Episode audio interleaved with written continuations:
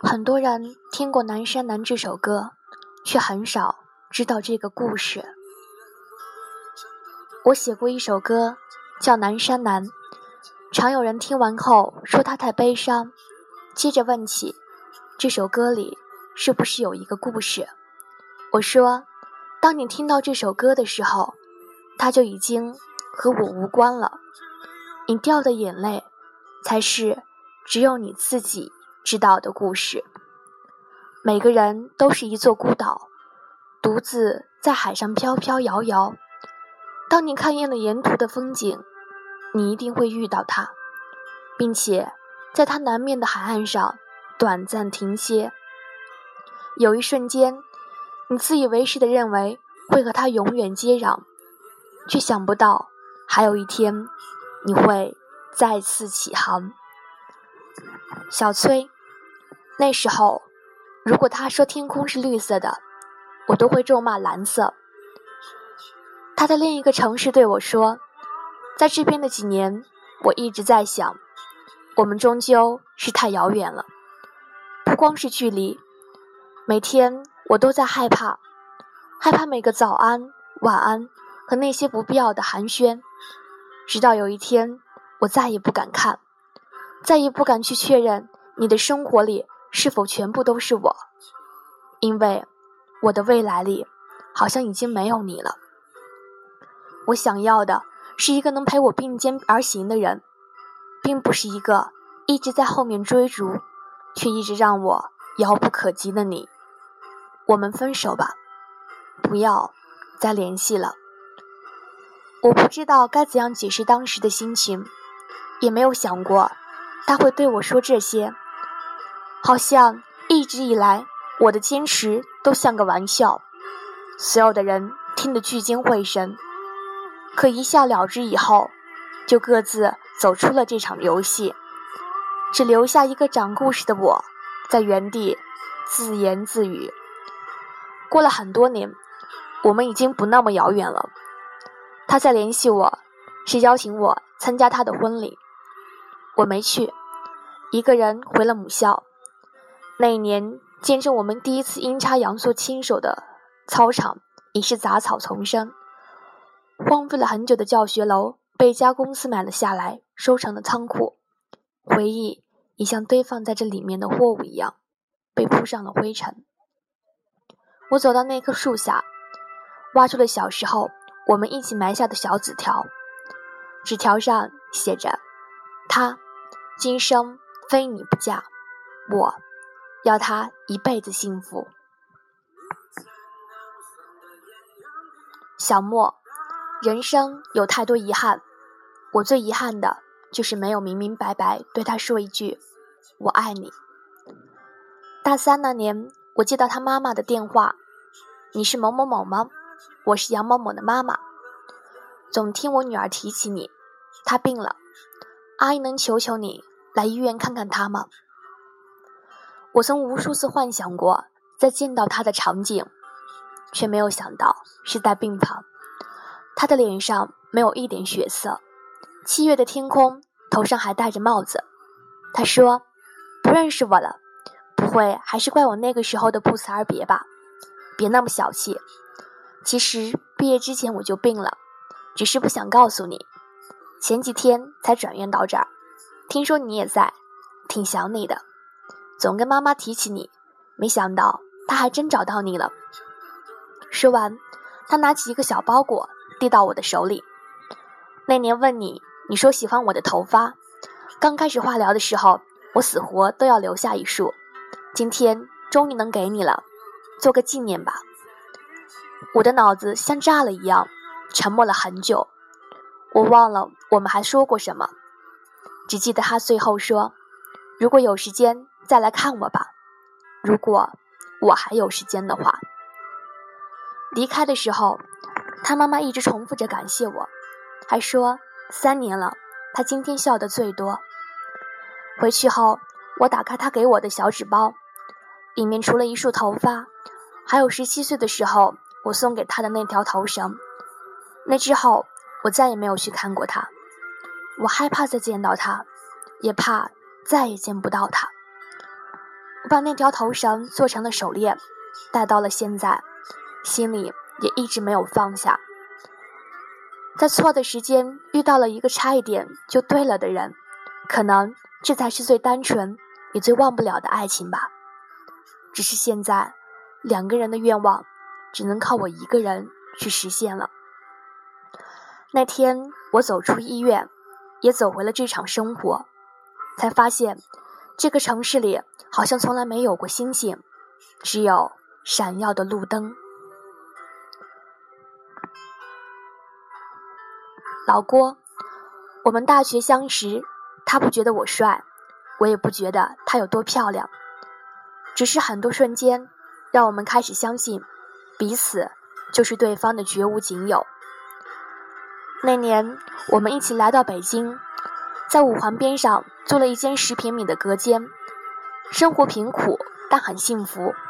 每天，我们一起买菜做饭，一起打扫房间，一起设想。多年后，在北京拥有一套属于我们的房子。有时候我会弹琴给他听，他总是用略带疲倦的眼神看着我，满脸都是笑意。直到午夜降临，我们相拥而睡，就像在预习着十年后我们在一起的日子。在那块屋檐下，我们度过了最快乐的一年。一年以后，我离开了。那年，我爸去世。本来身体很好，却一夜之间输给了中风，留下我妈一个人。他们就我一个孩子，我爸已经走了，家里只剩下我一个男人。我没有能力把我妈接到北京，唯一的办法就是我回家。那年我离开了北京，还没有看到希望的生活就这样被现实抹去了前路，留下了他一个人。他说。他不恨我。回家后，我找到了一份稳定而乏味的工作，在当地算是不错了。我妈的精神状况好了不少，只是还在经常念叨着我爸生前的事，说着说着自己就哭了起来。发第一个月工资的那天，我偷偷回了次北京，到每天接他下班的楼下坐了很久，我没有去见他。只留下了两千块钱，让朋友带给他。刚来北京的时候，我曾答应他，每个月发工资，除了去借给家里的，剩下的都归他管。现在自己拿着钱，反倒不知道该怎么花了。想来想去，还是留给他吧。杜杜，我们在一起十三年，还是没能走到最后。高中毕业，我名落孙山，父母对我失望至极，把所有的希望和疼爱都给了弟弟。我一个人离开家，去了很远的地方上学。那时候，他每个月都省吃俭用，攒下一路钱，坐着火车来看我。我从来不以为然，就连他每一次走，都没有送他去过火车站，继续荒唐着自暴自弃。消磨在游戏和这种姑娘的暧昧之间。有一阵，他突然没有来看我。后来我才知道她怀孕了，一个人去做了人流手术。堕胎后大病了一场，期间却没有收到一条我的短信。那时候，他开始对我心灰意冷，提出分手，决定听从他家里安排，和一个大他很多岁的男人结婚。那一天，我才知道。自己即将失去的是什么？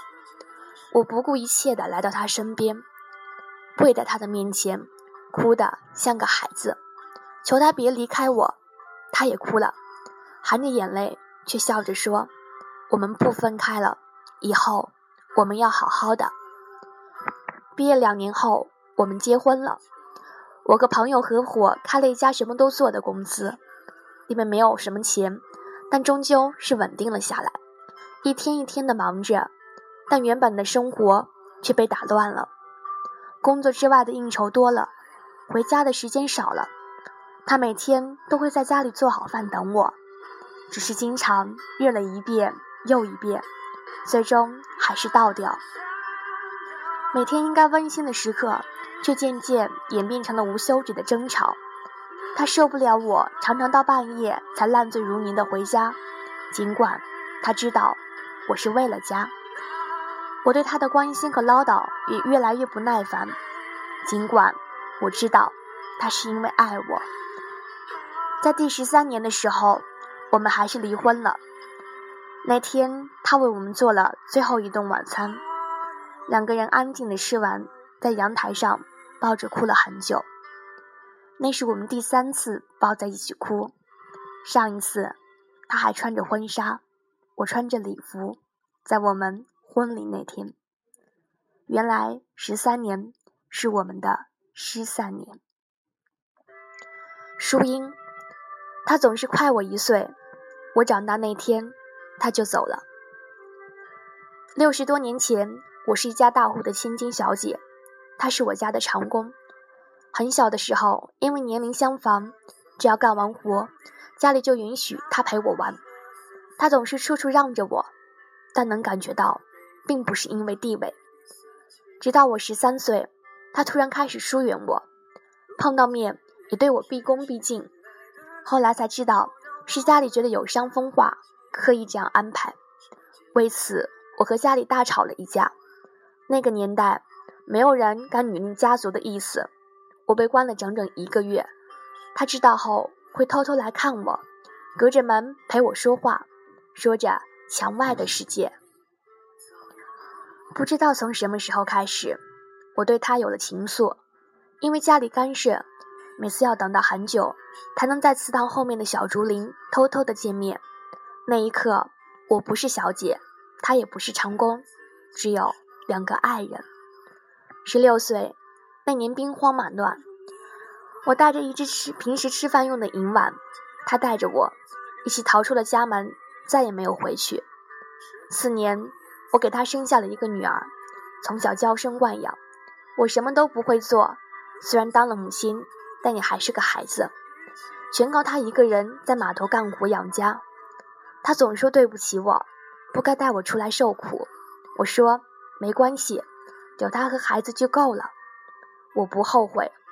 后来他也再也没提过，只是起得越来越早了。好日子没几年，文化大革命来了，有人检举说我家庭成分有问题。那天是他第一次对我发火，一边骂着我，一边跟红卫兵扭打在一起，最后。被绑着带走了。我在批斗现场看见他，鼻青脸肿的跪在地上，深深低着头，脖子上挂着地主恶霸的牌子。原来他全交代了，只是故意弄反了地位，说我才是他家的长工，和我脱离了关系。三个月后，他从牛棚回家，落下了严重的胃病。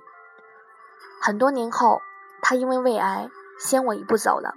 一句话也没有留下。我当时真想跟着他一起死算了，可看着刚刚够我腰那么高的儿子，才发现我该长大了，不再是当年的那个大小姐，因为一直把我当小姑娘的那个人已经不在了。他用一辈子撑起了这个家，也伺候了我一辈子，临终前都没有抱怨过一句。后来。我经常做一个梦，那时候我们还年轻，每天我在家门口等他，他手里总是拿着我最爱吃的桂花糕，一脸憨笑。我们曾经幻想过很多种爱情，那是那个年纪里最丰盛的晚宴，每个人都在自己绘出的布景里，以梦的方式欢笑着，推杯盏盏着，继续奢望着谁都不曾离去。也不会离去。可笑的是，没有人教会我们该如何面对分别。宴会散场，梦醒的时候，我们已是酩酊大醉，甚至不曾挤出一个微笑，还来不及告别，就这样长大了。我们开始图谋起悲伤，每天在长夜里奔跑，只为在天明来临前精疲力尽。逃避天明时充满光亮的生活，做上一场第一次遇见他的梦。